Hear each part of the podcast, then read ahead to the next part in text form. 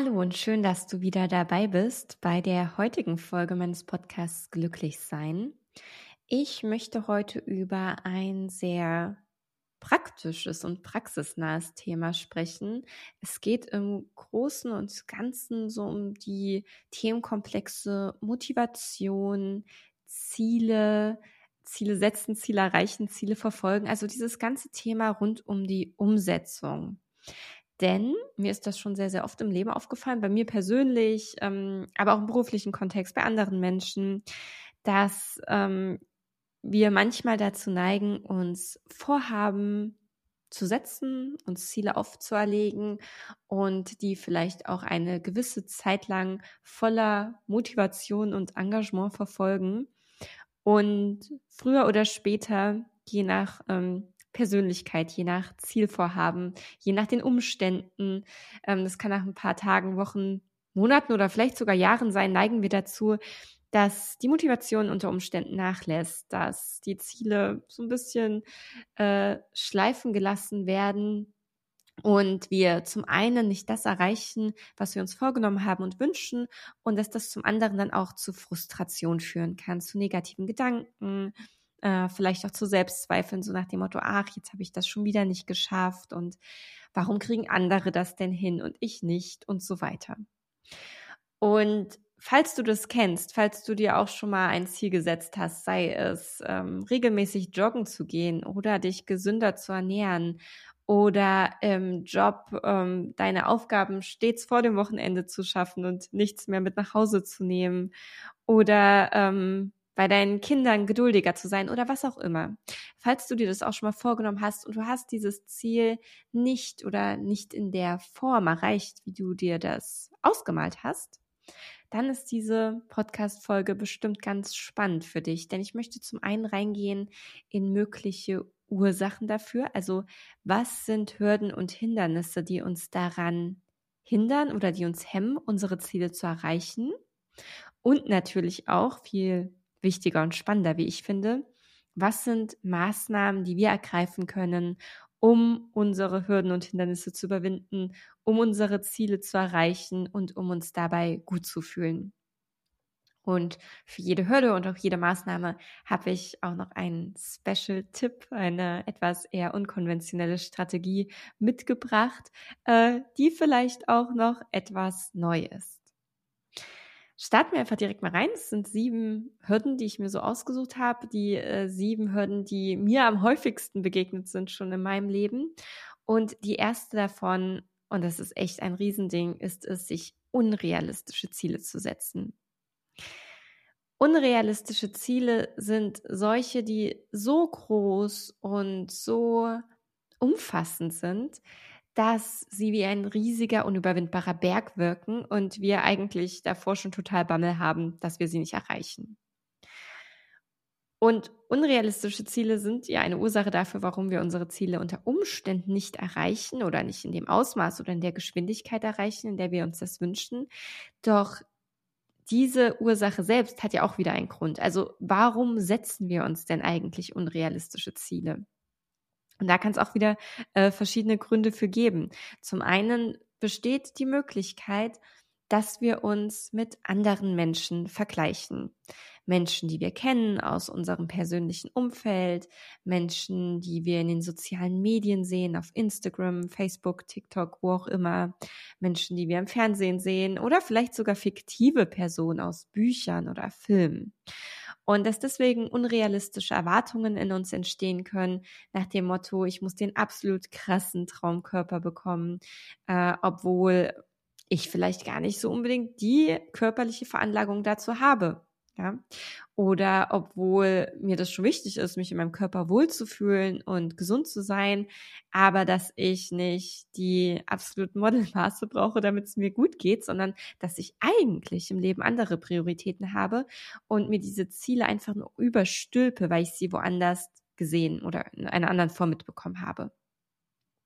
Das ist ein Grund dafür, warum wir uns möglicherweise unrealistische Ziele setzen. Daneben gibt es noch viele weitere Gründe. Ähm, das kann zum Beispiel auch sein, dass äh, wir etwas in der Form schon mal in der Vergangenheit geschafft haben und es nun wieder schaffen wollen, aber unsere Lebensumstände haben sich einfach verändert und wir dürfen mit diesen neuen Lebensumständen lernen, umzugehen.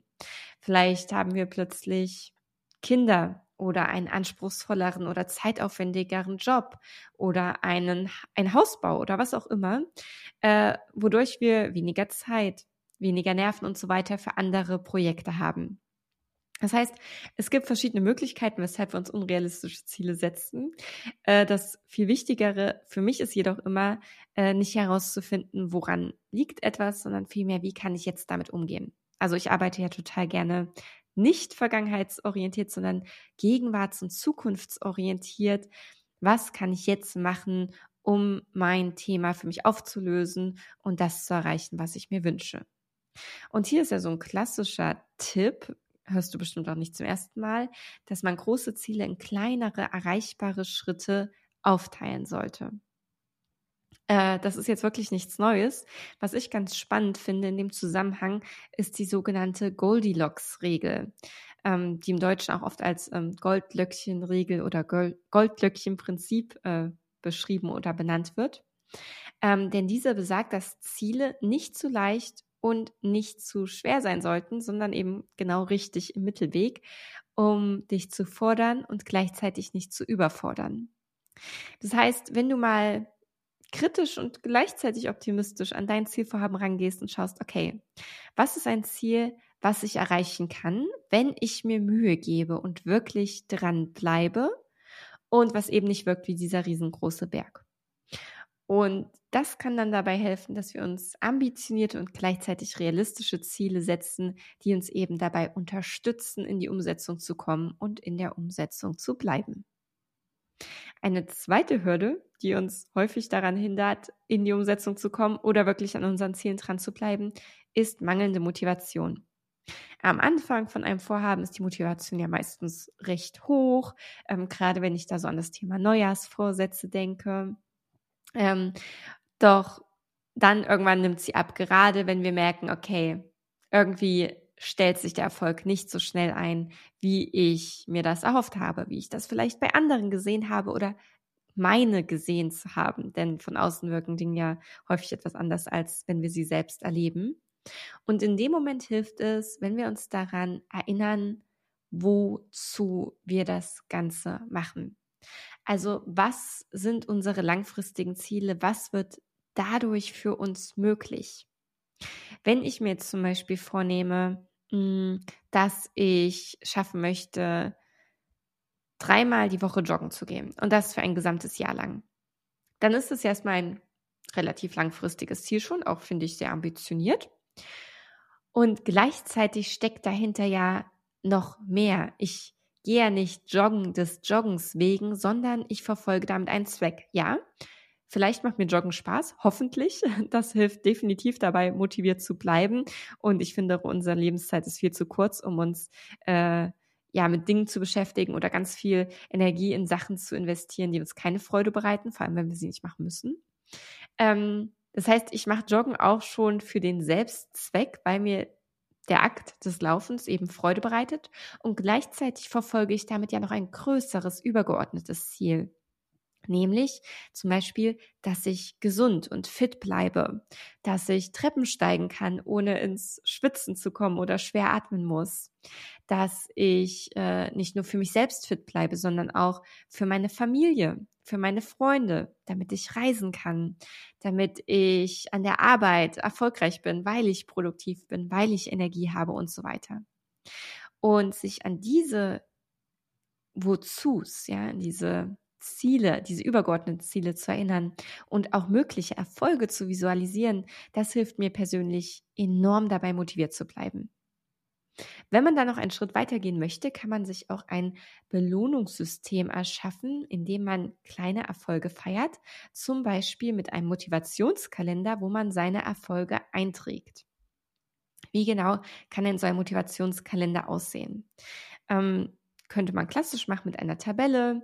Ähm, in der Spalte ganz links steht dann das Datum, daneben die Aufgabe oder das Ziel. daneben schließlich erledigt. Ja oder nein? Ja, mit so einem Check oder einem Kreuzchen. Dann eine Spalte weiter die Belohnung und schließlich können wir noch eine Spalte mit Reflexion und Notizen hinzufügen. Das ist eine tolle Methode, um direkt die zwei ersten Hürden zu überwinden. Denn zum einen untergliedere ich meine Ziele dann ja in machbare Unterschritte, ja, und gleichzeitig ist da eine Belohnung hinterlegt. Und wichtig ist dabei, dass die Aufgabe oder das Ziel hierbei möglichst spezifisch ist und beispielsweise in diesem einen Tag machbar. Also es sollte eine konkrete, messbare Handlung sein, die zur Erreichung des übergeordneten Ziels beiträgt. Und die Belohnung, das kann was ganz Kleines sein. Zum Beispiel, dass man sich seine Tasse ähm, Lieblingstee kocht oder eine kurze Entspannungspause einlegt oder dass man sich seine Lieblingsserie anschaut, eine Folge davon, was auch immer. Und ähm, ich empfehle dann in dem Zuge auch immer noch dennoch flexibel zu bleiben. Das ist jetzt schon eine sehr strukturierte Vorgehensweise. Gleichzeitig dürfen wir auch locker damit umgehen und unsere Belohnungen und auch Zwischenziele anpassen, wenn sie uns zum Beispiel nicht mehr motivieren, wenn wir merken, sie sind doch zu groß oder vielleicht sogar zu klein oder in einer anderen Form nicht mehr unseren Lebensumständen entsprechend. Und was dann noch zusätzlich gemacht werden kann, ist, dass man sich wöchentliche Highlights setzt, also zum Beispiel für jede Woche eine größere Belohnung einplant, wenn alle täglichen Aufgaben erledigt wurden. Es gibt auch ähm, technische Mittel, um so etwas zu unterstützen. Im äh, körperlich aktiven Bereich hilft mir zum Beispiel mein Apple Watch oder es gibt ja auch Fitbit oder so. Ähm, wo wir merken können, hey, wie viele Schritte bin ich denn pro Tag gegangen? Wie aktiv war ich? Wo dann so Ringe geschlossen werden. Das heißt, wir können es klassisch machen mit einer eigenen Tabelle, die wir uns erstellen. Wir können es aber auch technische Hilfsmittel ähm, quasi zu Hilfe ziehen oder auch mit jemand anders zusammenarbeiten, mit einem Sparingspartner, wo man sich gegenseitig unterstützen kann. Die dritte Hürde, die häufig daran hindert, in die Umsetzung zu kommen und oder an Zielen dran zu bleiben, ist, dass wir fehlende Gewohnheiten haben. Gewohnheiten sind wirklich nicht zu unterschätzen, wenn es um das Erreichen von Zielen geht. Gewohnheiten sind fast noch wichtiger als Ziele, denn Ziele sind ja früher oder später meistens erreicht, werden abgecheckt und dann gehen wir weiter. Was zum Beispiel beim Abnehmen zu einem Jojo-Effekt führen kann. Oder in einer anderen Form dazu führt, dass wir nach der Zielerreichung wieder in andere Muster, äh, alte Muster verfallen. Wenn wir allerdings neue, gesunde Gewohnheiten etablieren, die uns dienen, dann hilft es uns nicht nur nach einer Zielerreichung weiterhin an unseren Vorhaben dran zu bleiben, sondern wir erleichtern uns die Zielerreichung als solches. Denn Gewohnheiten sind ja Automatismen und wenn eine Sache erst einmal als Gewohnheit etabliert ist, dann müssen wir nicht mehr so aktiv über sie nachdenken und haben somit viel mehr Energie und viel mehr Kapazitäten zur Verfügung, um all unsere Vorhaben im Alltag auch wirklich zu erreichen. Und ich empfehle dabei, mit Mikrogewohnheiten zu starten, also mit ganz, ganz kleinen Gewohnheiten und diese nach und nach auszubauen. Und hier kommt auch wieder ein toller Begriff zu Hilfe, nämlich das Habit Stacking. Habit ist der englische Begriff für Gewohnheiten. Stacking heißt stapeln. Ähm, denn es ist eine ganz, ganz tolle Sache, wenn wir neue Gewohnheiten an bereits bestehende Routinen und Gewohnheiten geknüpft werden. Auch dann fällt es leichter, dran zu bleiben. Das heißt zum Beispiel, deine Gewohnheit ist es, morgens Zähne zu putzen. Du möchtest laufen gehen. Das heißt, du stellst die Laufschuhe direkt neben deine anderen Dinge im Bad und kannst sie nicht übersehen und bleibst so eher dran an deinem Vorhaben, regelmäßig Sport zu äh, treiben. Oder du hast die Routine, dass du abends vor dem Schlafengehen ähm, noch im Bett ähm, etwas liest zum Beispiel oder ein Hörbuch hörst oder so und du möchtest ab jetzt regelmäßig Tagebuch schreiben oder journalen, dann könntest du dieses Buch direkt mit zu deinem Roman legen, um dich ebenfalls daran zu erinnern, dort dran zu bleiben. Eine vierte Hürde ist Ablenkung und Prokrastination. Das geht natürlich stark einher mit mangelnder Motivation. Also wenn die Motivation stimmt, dann prokrastinieren wir auch weniger. Und gleichzeitig ist es schon nochmal ein großer Extrapunkt, dem wir zum Beispiel abhelfen können, indem wir feste Arbeitszeiten und eine feste Arbeitsumgebung schaffen. Ich weiß zum Beispiel für mich, ich schreibe meine Bücher am liebsten in meinem Arbeitszimmer, am Schreibtisch, an meinem großen Bildschirm, wo ich gut sehen kann und meine Augen nicht noch schlechter werden. Wenn mein Schreibtisch aussieht wie bei Hempels unterm Sofa und das kommt hin und wieder vor, dann bin ich unkonzentrierter und bleib nicht so gut an meinem Schreibvorhaben dran, wie wenn er aufgeräumt ist. Das weiß ich. Das heißt, wenn ich beim Arbeiten merke, ich brauche jetzt sowieso gerade eine Denkpause, dann nutze ich die gerne, um etwas Händisches zu machen und um dann zum Beispiel aufzuräumen, damit ich danach den Kopf frei habe und wieder konzentrierter arbeiten kann. Was das Zeitmanagement angeht, gibt es auch tolle Techniken, ähm, wie zum Beispiel die Pomodoro-Technik, wo 25 Minuten fokussiert gearbeitet wird und dann wird fünf Minuten Pause gemacht. Und dann kommt wieder fokussiertes Arbeiten und so weiter. Ich habe vor einigen Monaten oder ja, es ist jetzt schon eine ganze Weile her, es war vor meinen Interviewfolgen hier im Podcast, habe ich auch mal eine Podcast-Folge zum Thema Zeitmanagement gemacht. Da stelle ich unter anderem die Pomodoro-Technik vor, aber auch andere Techniken. Wenn dich das interessiert, dann scroll gerne mal in meinem Podcast zurück, dann findest du die Folge bestimmt und kannst da gerne mal reinhören. Eine weitere mögliche Hürde ist die Angst vor dem Scheitern, die Angst vor dem Versagen, also etwas sehr Emotionales, was ähm, ich glaube, den meisten von uns schon mal passiert ist, dass wir uns so gedacht haben, oh nein, was ist, wenn es nicht klappt? Was ist, wenn ich mich enttäusche, wenn ich andere enttäusche, ähm, wenn ich Scham empfinde? Und was mir dabei enorm geholfen hat, wirklich diese Angst vor dem Versagen abzulegen, ist, dass ich meinen Fokus nicht auf das Ergebnis lege, sondern auf die Lernerfahrung. In anderen Worten empfehle ich, dass du auf die Lernorientierung setzt und eben nicht auf die Ergebnisorientierung. Denn wenn wir ergebnisorientiert arbeiten, dann denken wir häufig in Schwarz und Weiß. Erfolg und Misserfolg. Ein Ziel erreichen und es eben nicht erreichen. Gute Gefühle und schlechte Gefühle und so weiter. Das bedeutet, wenn wir das Ergebnis nicht erreichen und selbst wenn wir vielleicht nur ganz knapp daran vorbeischrammen, dann fühlt es sich häufig ziemlich mies an. Wenn wir uns allerdings auf das Lernen fokussieren, dann können wir nur gewinnen. Und ja, ich weiß, das klingt jetzt wie ein Kalenderspruch, aber letztendlich ist es tatsächlich so, denn wir werden immer etwas daraus mitnehmen, wenn wir ein Ziel verfolgen, wenn wir etwas Neues ausprobieren, wenn wir ein neues Hobby ausprobieren, wenn wir Sport treiben, wenn wir uns gesund ernähren, wenn wir andere Orte bereisen, wenn wir neue Menschen kennenlernen. Wir werden immer etwas daraus mitnehmen. Auch wenn wir das Ergebnis, was wir uns vorher vorgenommen haben, nicht erreichen. Und dann können wir wirklich nur gewinnen. Und was du zum Beispiel konkret machen kannst, um diese Lernorientierung auch wirklich zu leben, ist, dass du ein Tagebuch führst, in dem du deine Fortschritte und Lernmomente festhältst. Denn so nimmst du auch den Prozess und alle Lektionen auf dem Weg bewusst wahr, kannst über sie reflektieren und schaust eben nicht nur auf das Endergebnis. Eine weitere Hürde, die uns daran hindern kann, unsere Ziele zu erreichen und an unseren Vorhaben dran zu bleiben, ist Überforderung. Und das passt auch wieder ganz gut zu dem allerersten Punkt, den unrealistischen Zielen, äh, die eben viel zu groß und viel zu krass sind und sich deswegen anfühlen wie ein unüberwindbarer Berg. Und auch hier rate ich wieder ganz klar, Aufgaben zu priorisieren und klare Grenzen zu setzen. Wir sind eben nun mal Menschen und keine Roboter und wir alle haben unsere Kapazitätsgrenzen in zeitlicher Perspektive, in finanzieller Perspektive, in emotionaler Hinsicht und so weiter.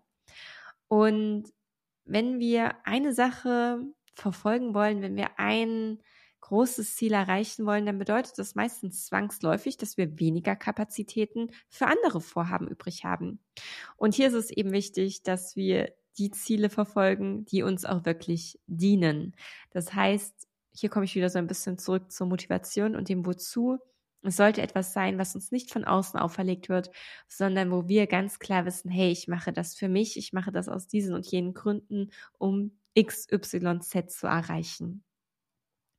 Und ganz konkret ähm, kann Überforderung auch ähm, vermieden werden, indem wir unsere Vorhaben in Sprints unterteilen.